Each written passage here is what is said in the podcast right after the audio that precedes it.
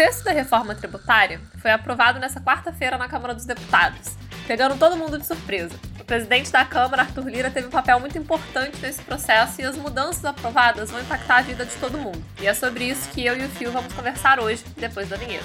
Econolítica como a política impacta na economia e vice-versa. Com Lorena Laudares e Fio Soares. Uma mudança nos impostos pode ser para aumentar os impostos, pode ser para diminuir os impostos ou, ou mesmo só para redistribuir mesmo as fontes e usos do dinheiro público. E nesse caso, é uma reforma mais redistributiva.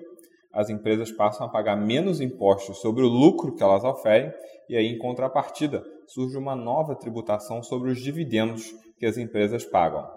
É isso mesmo. A ideia, então, é retirar essa tributação das empresas e passar para os investidores, porque, segundo o próprio Paulo Guedes, o nosso sistema atual ele traz algumas distorções que limitam os incentivos para os investimentos produtivos, que são aqueles, né, pelas próprias empresas é, investindo numa nova fábrica, tendo ali melhorias nos seus próprios processos internos. Ah, bem legal. A conta para as empresas acaba ficando o seguinte: a alíquota final de tributação sobre o lucro, que é a soma do IRPJ, né, Imposto de Renda sobre Pessoa Jurídica, com o CSLL, que é a Contribuição Social sobre o Lucro Líquido, sempre foi a soma dessas duas partes de 34%. Com a reforma, essa taxa passa a ser de 26%. Então, essa redução é a parte boa do ponto de vista da empresa. A contrapartida dessa benesse é a introdução de um tributo de 15% incidente aí sobre os dividendos que as empresas venham a pagar aos seus acionistas. É isso, né, Phil? É, se ficasse elas por elas, no fim não teria muito problema. A questão mais, mais polêmica é que essa conta hoje ela não fecha, porque além de diminuir o imposto das empresas, também foram incluídos no texto algumas mudanças para pessoas físicas, né? É, teve umas mudanças para pessoas físicas também, né, Lorena? teve duas mudanças mais importantes assim na tributação de pessoa física. A primeira é a atualização da tabela das taxas para pessoa física, em especial a faixa de isenção, que hoje é de R$ 1.900, passa a ser de R$ 2.500. Quer dizer que antes o cidadão que tinha até R$ 1.900 de renda tributável, ele não seria tributado, ele teria isento de imposto de renda. E agora esse número subiu para R$ 2.500. Agora, se você tiver R$ 2.500 ou menos de renda mensal tributável, você é isento. E a segunda mudança é a redução do desconto máximo quando o contribuinte opta pela declaração simplificada. Hoje esse teto é de R$ 16.800 e agora ele vai passar a ser de R$ 10.500. E é isso, né? Uma das principais críticas que essa reforma vem sofrendo é que ela está sendo desidratada para tentar atender alguns setores específicos que vão ter muito impacto político para o ano que vem, né?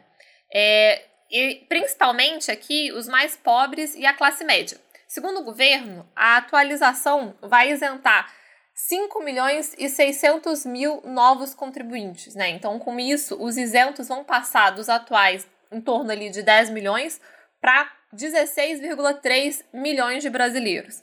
Os demais trabalhadores com carteira assinada, eles também terão um desconto menor no contra-cheque, porque como essa tabela, né, a tabela do imposto de renda, ela não era atualizada há muito tempo, né, desde 2015, durante todos esses anos, a, o salário das pessoas foram, foi corrigido pela inflação, ou seja, eles mudaram muitas vezes de faixa de imposto de renda e acabaram né, pagando mais imposto. Né? Então, essa atualização de tabela foi muito bem é, recebida pela sociedade e também pelos políticos. O que foi colocado de última hora foi essa parte de não restringir por renda quem vai poder fazer essa declaração simplificada, né?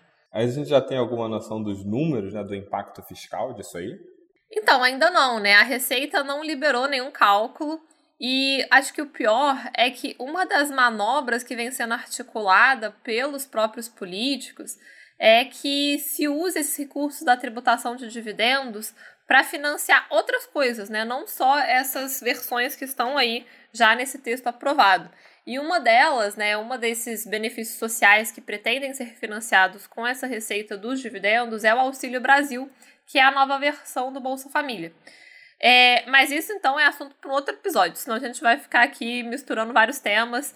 Mas por hoje eu acho que a gente termina falando que o texto agora segue para o Senado, onde ele deve enfrentar também muitas resistências, principalmente por conta é, da, de como que isso vai impactar os estados e municípios.